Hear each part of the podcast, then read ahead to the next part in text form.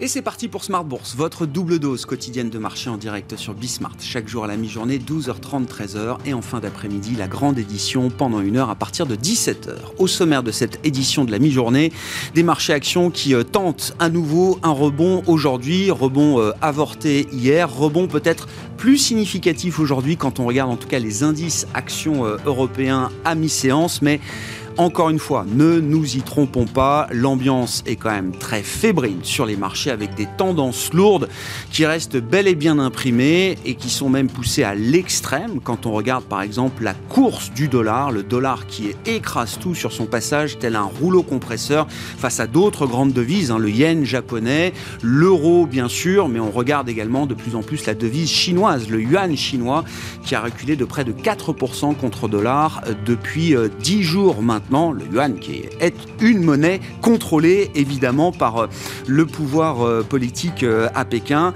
Toujours beaucoup d'agitation donc sur les devises, sur les marchés actions. Encore une fois, ne nous y trompons pas, rebond aujourd'hui, mais on voit toujours un, un Nasdaq, l'indice emblématique des valeurs technologiques américaines, qui reste scotché sur une baisse de 20% et plus même par rapport à son pic atteint en novembre 2021. Et puis sur les marchés obligataires, là aussi on assiste à un, rallye de quelques jours après avoir vu quasiment 3 sur le 10 ans américain, mais encore une fois, la tendance reste plutôt celle de l'ascension et de la remontée des rendements obligataires, alors qu'on aura des chiffres d'inflation importants euh, jusqu'à demain pour la zone euro. On a déjà eu l'inflation euh, espagnole pour le mois d'avril, l'inflation allemande est attendue en début d'après-midi et l'inflation pour euh, la France et la zone euro sera publiée demain. Sur la partie macro, nous avons également la première estimation de PIB pour les États-Unis en début d'après-midi. Le PIB zone euro sera publié, lui, demain. Des chiffres qui seront évidemment regardés avec euh, attention par les investisseurs. Et puis l'autre partie de l'actualité, ce sont les résultats d'entreprise. Et force est de, constater qu'après des, niveaux extrêmes euh, atteints, euh, le secteur de la technologie semble profiter des bons résultats publiés par quelques grandes valeurs technologiques. On le voit notamment avec la French Tech, côté à Paris. Hein. Le compartiment est encore à la hausse aujourd'hui après la belle publication de Capgemini qui continue d'entraîner les valeurs du secteur. Et puis on a vu des réactions de marché extrêmes, spectaculaires même après la publication de Meta ex-Facebook, hier après la, clôture. Une envolée de quasiment 20% pour le titre euh, Meta, qui euh, était en, baisse marquée hein, par rapport à ces, points hauts. Sans doute, euh, plutôt qu'un retour d'intérêt des investisseurs, on, présentera ça comme un, moindre désintérêt peut-être des investisseurs pour le titre Facebook euh, spécifiquement en l'occurrence. Et puis dans l'actualité euh, corporate également, un deal à noter, un deal euh, d'importance. Hein. il concerne une, une valeur liée à la transition énergétique française. Le groupe Albioma choisit de dire au revoir à la bourse et préfère le prix proposé, proposé par le fonds d'investissement américain KKR, un prix qui valorise l'entreprise à 1,6 milliard d'euros. Le deal a été annoncé ce matin après quelques semaines de spéculation.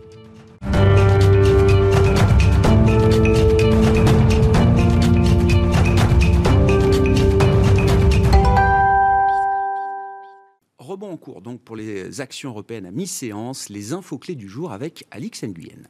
Le CAC est en forte hausse. Les bonnes publications d'entreprises sont accueillies chaleureusement et atténuent euh, momentanément les inquiétudes. Hier, Meta surprenait et rassurait à l'heure où les profits des high-tech américaines sont surveillés de près. Le groupe californien a publié un chiffre d'affaires frôlant les 28 milliards de dollars en hausse de 7%.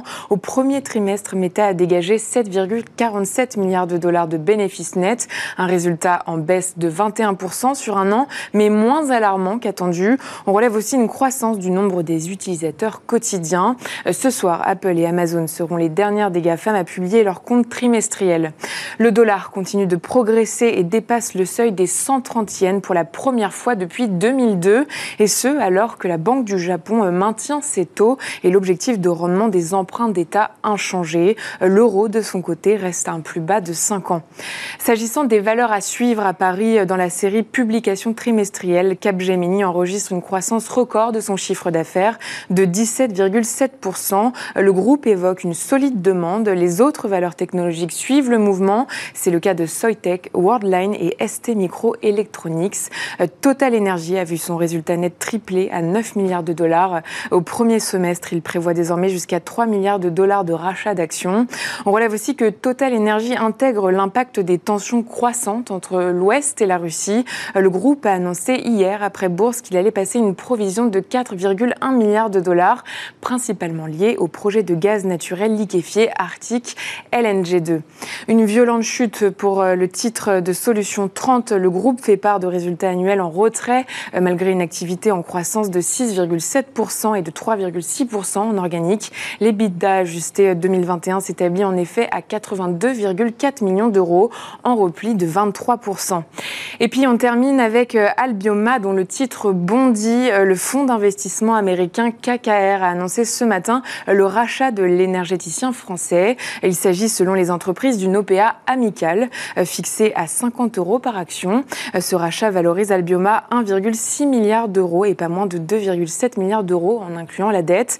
On relève enfin que le groupe s'est globalement trouvé préservé de la crise sanitaire et a engrangé en 2021 un chiffre d'affaires annuel à 573,3 millions d'euros, en hausse de 13% par rapport à 2020. Tendance, mon ami, ce sont les infos clés de marché, deux fois par jour avec Alix Nguyen à 12h30 et 17h dans Smart Bourse sur Bismart.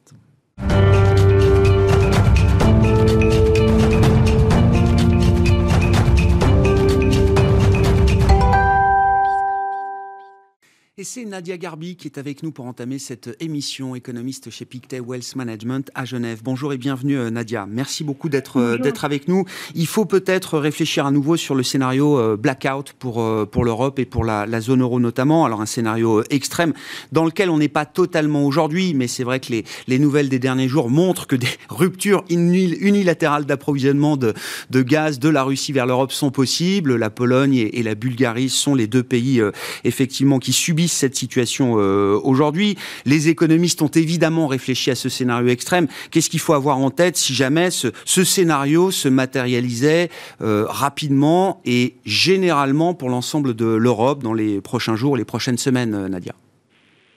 Oui, alors c'est vrai que la décision russe est un durcissement de, la position de, Moscou et pour le moment, la Pologne et la Bulgarie euh, reçoivent du gaz de leurs voisins. Donc à ce stade, l'impact euh, macro est, limité, mais clairement les problèmes d'approvisionnement et notamment sur le gaz sont une variable à surveiller de, près. Elles élèvent la probabilité de, récession et on sait que certains pays sont plus impactés que d'autres. On, cite l'Allemagne, mais aussi l'Italie sont très dépendants du gaz du gaz russe et effectivement un embargo total serait euh, un game changer. Certaines banques centrales ont déjà fait quelques, quelques euh, estimations. Et par exemple, pour l'Allemagne, un embargo total réduirait le PIB allemand de 5% euh, d'après les estimations de, de, la Bundesbank. Donc clairement, un élément à surveiller. À ce stade, pas de consensus chez les Européens sur un embargo total du gaz du côté euh, européen, mais on l'a vu aussi que les décisions peuvent être prises euh, du côté de, de, Moscou de manière unilatérale. Oui, non seulement le consensus euh, politique est encore à, à, forger, mais je note également qu'il y y, y, y a un gap, un écart entre la posture politique, euh, euh, celle d'Ursula von der Leyen, hein, pour prendre le plus haut niveau de, de l'Union européenne aujourd'hui, et la réalité de terrain. Quand je note les communications de grands groupes euh, énergétiques allemands ou italiens, Uniper ou Eni par exemple, pour les citer, hein, donc des pays très dépendants du gaz russe, mais des pays qui sont aussi au cœur de l'Europe on a le sentiment que techniquement, il y a peut-être un, chemin de crête à trouver qui permettrait à la fois d'accepter les, exigences, les, nouveaux termes de l'échange exigés par Vladimir Poutine, tout en se conformant aux sanctions politiques euh, euh, votées par, euh, par l'Union européenne. Est-ce que, est, -ce que cette idée-là a un peu de crédit aujourd'hui, par exemple, Nadia? Ah, exactement. On voit très bien que les Européens ont besoin de temps, besoin de temps pour réduire leur dépendance euh, au gaz, euh, au gaz russe. Et on voit vraiment que sur le front de l'énergie, on a moins d'unités que sur euh, d'autres décisions liées aux réfugiés, à la défense. Donc les Européens doivent trouver effectivement une, une, une, marche à suivre. Alors ce qu'on voit, c'est qu'on dirait qu'il y a un consensus qui se forme sur un embargo sur le pétrole. Mm. Mais on sait aussi que réduire la dépendance sur le pétrole est beaucoup plus facile. Les Allemands ont annoncé ils ont réduit euh, les importations de, de, pétrole de la Russie de 36% à 12% et euh, seront totalement indépendants d'ici la fin de l'année. En revanche, si on regarde euh, du côté du gaz, pour les Allemands, cela prendra jusqu'à 2024 au moins pour réduire totalement leur dépendance au, au gaz russe. Donc on voit vraiment qu'il y a une recherche aussi de gagner du temps pour essayer de réduire un maximum cette dépendance au, gaz, au gaz russe. Mais on voit clairement que de ce côté, les Européens sont plutôt divisés. Hmm. Si on regarde la, réalité macroéconomique telle qu'elle est aujourd'hui, on verra si on bascule dans ce scénario extrême du, du blackout ou pas. La réalité euh, du jour, elle vient euh, des chiffres d'inflation qui euh, commencent à être publiés par les grands pays européens. On a eu l'inflation espagnole pour le, mois d'avril, on aura tout à l'heure l'inflation de l'Allemagne, et puis des chiffres plus globaux qui seront publiés demain, notamment pour l'ensemble de la, zone euro. Je, regarde l'inflation espagnole, je, vois que l'inflation headline, l'inflation globale en Espagne sur un an, est passée de quasiment 10% à 8% ou un peu plus de 8% sur le, le mois d'avril. C'est une décélération plus marquée que ce que les économistes attendaient, euh, Nadia. Euh, un chiffre ne fait pas le pic, j'imagine, mais est-ce que cette nouvelle-là va dans le sens de bonnes nouvelles, euh, Nadia? Non, alors c'est vrai, vous avez raison de le souligner. Effectivement, l'inflation espagnole décélère plus que, prévu. On n'a pas encore le détail total, mais on sait que cette baisse est due essentiellement à, l'électricité et, le, et, le, pétrole. En revanche, ce qui est important aussi de surveiller maintenant, je dirais, c'est l'inflation corps. On sait que du côté de l'inflation euh, globale, on peut avoir une, euh, une, légère baisse due essentiellement à des, à des, effets de base, mais aussi aux mesures euh, prises par, le, par les différents gouvernements.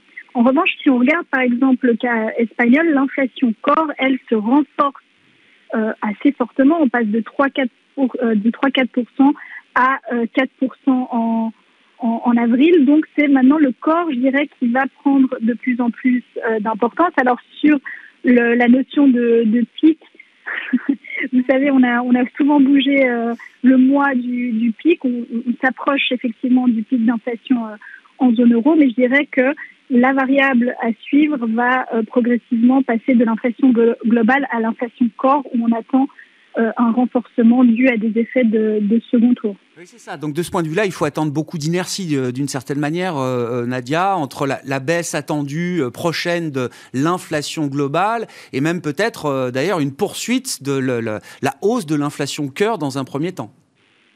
Tout à fait, oui. Je pense que c'est vraiment ce, qui, que, ce que va surveiller aussi la, au fond la, la Banque centrale européenne, c'est cette inflation cœur et l'évolution des, l'évolution des salaires aussi à moyen terme.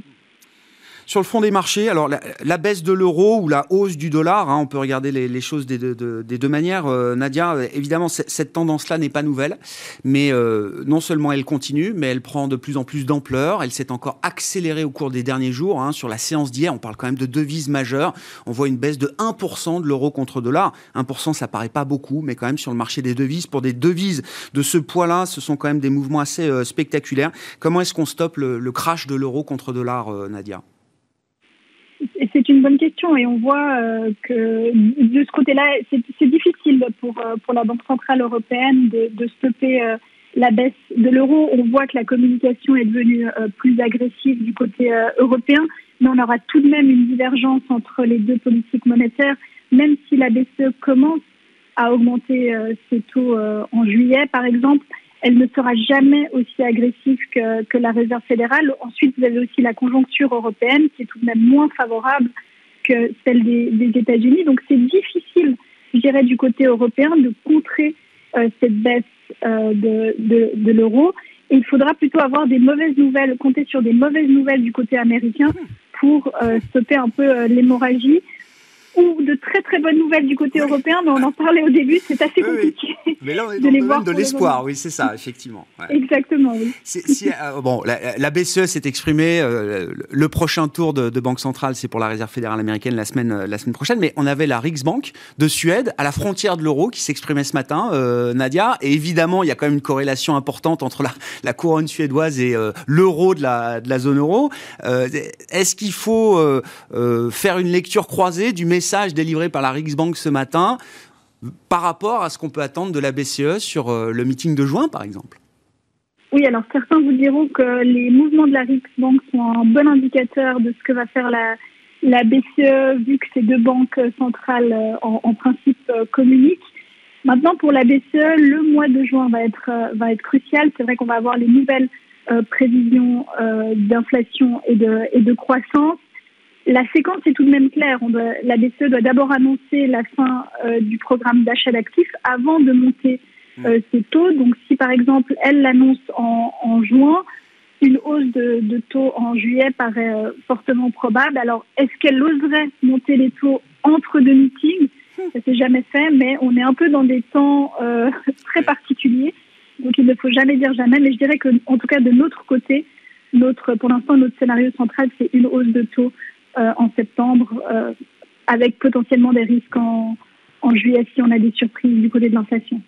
Merci beaucoup Nadia. Merci pour votre euh, éclairage macro du jour. Nadia Garbi qui était avec nous par téléphone depuis la Suisse, économiste chez Pictet Wealth Management.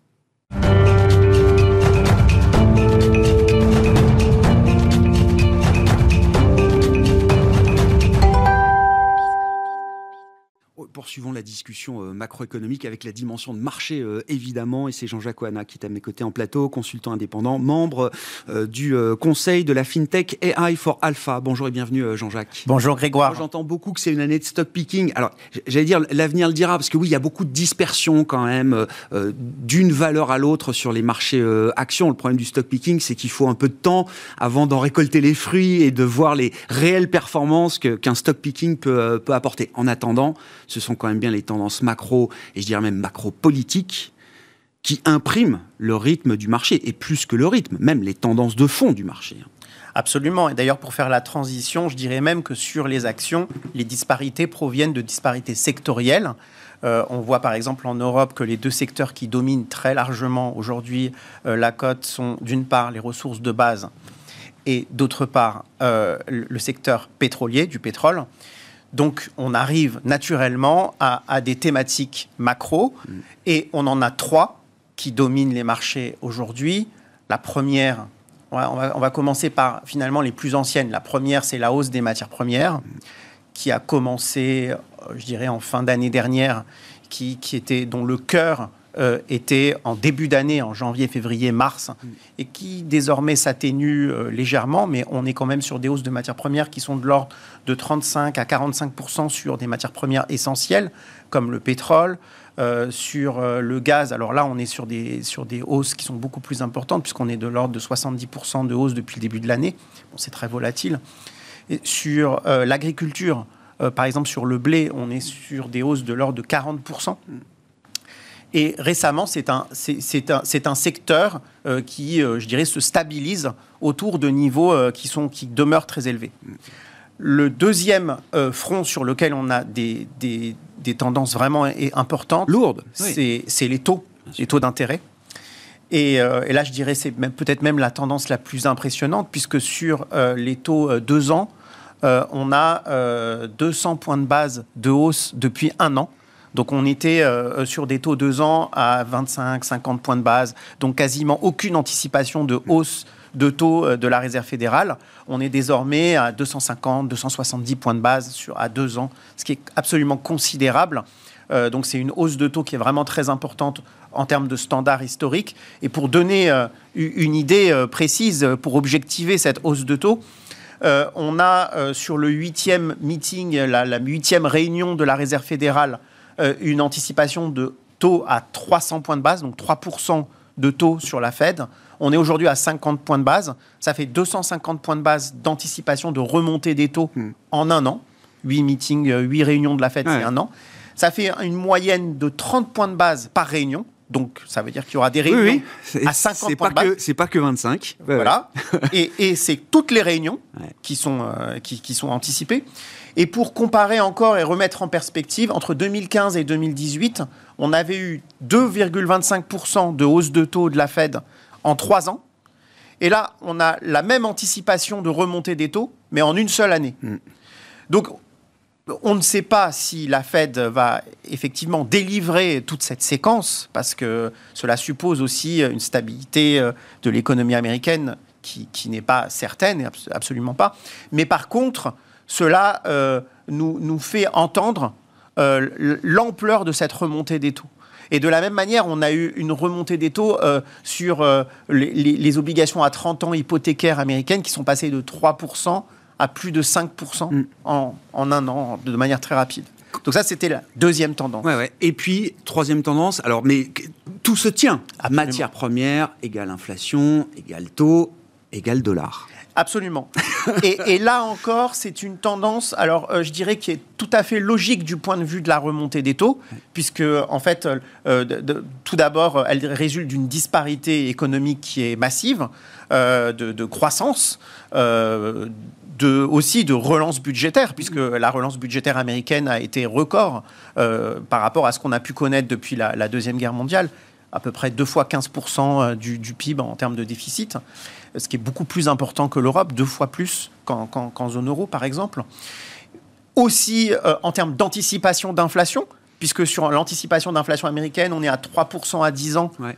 3% à 10 ans, c'est quand même le taux le plus important anticipé à 10 ans, donc sur une période longue, euh, depuis 30 ans euh, aux États-Unis. Donc c'est encore euh, massif. Et, et, puis, et, et puis euh, cela résulte aussi d'une réserve fédérale qui a pris du retard dans, qui a été complaisante au départ mm. sur le risque d'inflation, volontairement, qu'il a assumé, mais qui aujourd'hui assume aussi son retard, le dit clairement dans sa communication, et donc doit accélérer son resserrement, et cela euh, accélère la hausse du dollar contre toute devise. Alors on l'a euh, notamment sur le G10, euh, sur le yen, on est sur une baisse du yen, une hausse du dollar de 12% depuis le début de l'année, ce qui est très rapide. C'est no notamment ce qu'on fait sur une bonne année en devise. Hein. Ouais. 12%, là, on l'a fait en 5 mois. Ouais. Euh, et puis, on a la même chose sur, alors, sur l'Europe, sur les devises européennes, on est à 7% d'appréciation du dollar.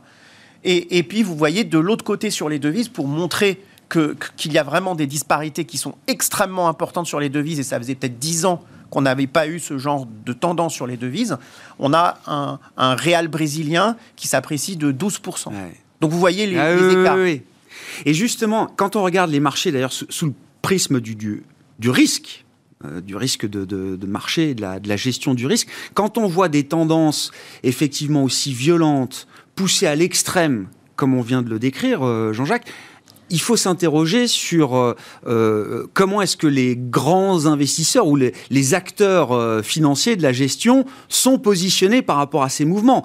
Euh, Est-ce que ça génère beaucoup de pertes de trading, pour dire les choses mmh. simplement, ou chez des gros investisseurs qui pourraient justifier des liquidations, euh, parce qu'on sait que ça c'est le genre de phénomène mmh. dans les marchés. Euh, voilà, euh, un maillon qui saute quelque part, euh, on a toujours peur du risque systémique qui peut, euh, qui peut euh, suivre ou être généré par euh, l'explosion d'un acteur. Qu'est-ce qu'on peut dire de ce point de vue-là? Alors, nous, chez AI4 Alpha, on, en fait, on réplique les grandes stratégies de hedge funds, notamment. Et, et ce qu'on peut voir, c'est qu'il y a une, une, des stratégies macro qui reviennent sur le devant de la scène, ouais. qui étaient passées euh, sous silence ces dix dernières années, parce que, en fait, les, les thèmes venaient principalement euh, soit du crédit, soit des marchés actions. Mmh. Et aujourd'hui, euh, ce qui se passe, c'est qu'il y a finalement une, les, les, les, cartes. La volatilité euh, macro redevient intéressante pour des acteurs qui sont capables de absolument, qui sont qui alors notamment ce qu'on appelle les commodity trading advisors, c'est les fonds de futur. Mm -hmm. euh, c'est des, ce sont des fonds qui capturent par des algorithmes des tendances sur les marchés. Et, euh, et ce qu'on peut voir, c'est que leurs profits cette année ne viennent pas ne proviennent pas des marchés d'actions. C'est-à-dire sur les actions, ils ont fait plus ou moins zéro, peut-être certaines pertes. Donc en fait, ils n'ont pas de position majeurs sur les marchés d'indices boursiers. Par contre, ils sont très exposés à la remontée des taux. Ils ont gagné 10% à peu près depuis le début de l'année ouais. sur cette remontée ouais. des taux, ce qui est quand même considérable en termes de performance absolue. Ouais. Et ils ont gagné, ils ont fait une performance d'environ 20% depuis le début de l'année. Donc en, en 5 mois, c'est quand même colossal. Ils ont gagné. C'est exactement l'inverse des performances de marché. C'est-à-dire que l'obligataire sans risque a perdu 10%, les stratégies des hedges ont permis de gagner 10%, Absolument. les marchés actions ont baissé de 20%, enfin le Nasdaq en tout cas, et là aussi, les stratégies euh, inverses des, des, hedges leur ont permis d'être euh, gagnants. Pas tant que ça sur les, sur ah bon, les indices boursiers. Donc ils n'ont pas fait tellement de, de profits sur les indices boursiers. Par contre, ils ont fait d'énormes profits sur la, la, la, hausse du dollar, notamment ouais. la baisse du yen, qui est quand même impressionnante, ah ouais. donc plus de 130 dollars. Euh, 130 yens pour un dollar euh, ce matin. Et, et, donc, on a à peu près 5% de performances réalisées sur les marchés de change et à peu près euh, 5% de performances réalisées euh, sur les matières premières, mmh. donc en début d'année. Donc, voilà un peu le, le panorama de, de, ces, de ces fonds macroéconomiques. Ouais, donc, on voit très bien que ce sont des fonds qui deviennent extrêmement diversifiants pour des allocataires d'actifs. Mm. Pourquoi? Parce que leurs profits sont décorrélés des actions. Ah Donc en fait, on a des profits qui viennent de tendances macro sur les marchés et qui ne sont pas, qui ne proviennent pas des marchés boursiers. Et donc on voit que pour des allocataires qui ont eu, qui ont été habitués à capturer finalement des primes de risque sur les marchés, donc qui provenaient des actifs risqués, eh bien là c'est un changement de paradigme extrêmement important, puisqu'on voit que désormais des profits peuvent venir d'autres marchés. Tout simplement parce que les banques centrales sont plus en retrait, elles sont obligées même de monter les taux. Les gouvernements ont fait euh, finalement tous leurs efforts et sont aussi plus en retrait et on a des marchés qui sont euh, beaucoup moins administrés, beaucoup plus livrés à eux-mêmes. Et donc finalement, toutes les tendances qu'on n'a pas connues ces dix dernières années se réveillent et sont concentrés sur des laps de temps qui sont très courts. Quand on essaye d'être euh, prospectif, à défaut d'être prédictif, euh, Jean-Jacques, euh, les outils que vous utilisez, est-ce qu'ils vous permettent de détecter, alors les prochaines tendances, je ne vais pas le dire comme ça, mais les prochains centres d'intérêt, ou même peut-être déjà les nouveaux centres d'intérêt de ces grands investisseurs aujourd'hui dans cette dimension globale macro? Alors, en, réalité, les centres d'intérêt, ils sont en fonction du moment. C'est de manière très courte, etc. Mais ce qu'on voit, c'est qu'il y a quand même une persistance euh, aujourd'hui des centres d'intérêt. Les, tendances se, se, passent le relais. Hmm. C'est-à-dire que la semaine dernière, on parlait plus des taux. Cette semaine, on parle du change. Hmm. Et peut-être que la semaine prochaine, on reparlera des matières premières. Vous voyez Donc en fait, on a trois tendances qui se passent le relais. Et, ça, cela semble être assez persistant, puisque même sur la tendance des matières premières, c'est de la même chose. On parlait beaucoup de l'énergie, ensuite on a parlé beaucoup des métaux de base, mm. avec la transition énergétique notamment, mais aussi le rôle cœur de la Russie pour l'approvisionnement de, de, certains d'entre eux. Et puis euh, maintenant, on parle beaucoup d'agriculture. Oui, bien sûr. Et, donc, euh, il y a une rotation sur ces thèmes qui fait qu'en réalité, ces fonds macro, où aujourd'hui, un réservoir de performance, qui nous semble assez important et assez pérenne sur hmm. le long terme. Matière première, taux, Voilà les, trois gros sujets global macro sur lesquels bah, certains investisseurs euh, travaillent, en l'occurrence les, les, hedge funds euh, que vous avez pu citer. Merci beaucoup Jean-Jacques. Jean-Jacques Oana qui est avec nous euh, en plateau pour nous livrer son analyse de marché, consultant indépendant et membre du board de la FinTech AI for Alpha, invité de Smart Bourse à la mi-journée. Voilà pour cette édition, on se retrouve en fin d'après-midi à partir de 17h pour une nouvelle heure ensemble sur Bismart.